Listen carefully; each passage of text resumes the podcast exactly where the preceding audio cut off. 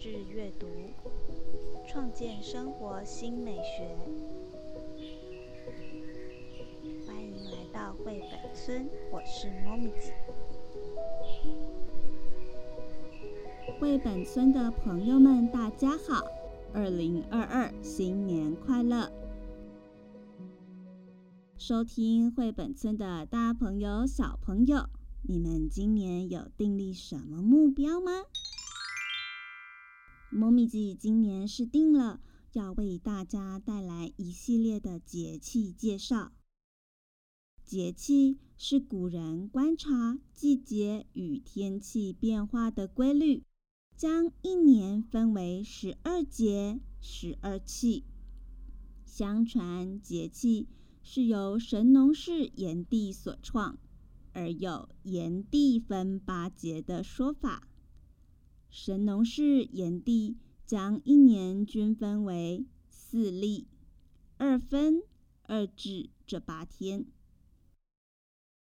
汉朝以前，这八天是最早的节气日，也是最重要的祭祀日。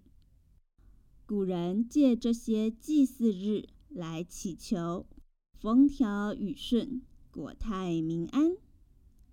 祭祀，这是我们常听到的拜拜。那为什么会从八天来到二十四天呢？因为这个节气与生活密不可分，所以人们慢慢的从生活经验中，将原有的八天。逐渐扩充，再扩充，直到两汉时期，二十四节气才全部抵定。《淮南子·使者训》中的二十四节气，历经了两千多年，一直流传至今。这边跟大家分享有关于节气的顺口溜，它都是取节气。第一个字组成的：春雨惊春清谷天，夏满芒夏暑相连，秋处露秋寒霜降，冬雪雪冬小大寒。这些节气当时是以黄河流域中原地区的气候和农业事务为基础命名。当套用在台湾的经纬度时，小朋友们可能会觉得小雪、大雪我都没有在平地看过啊。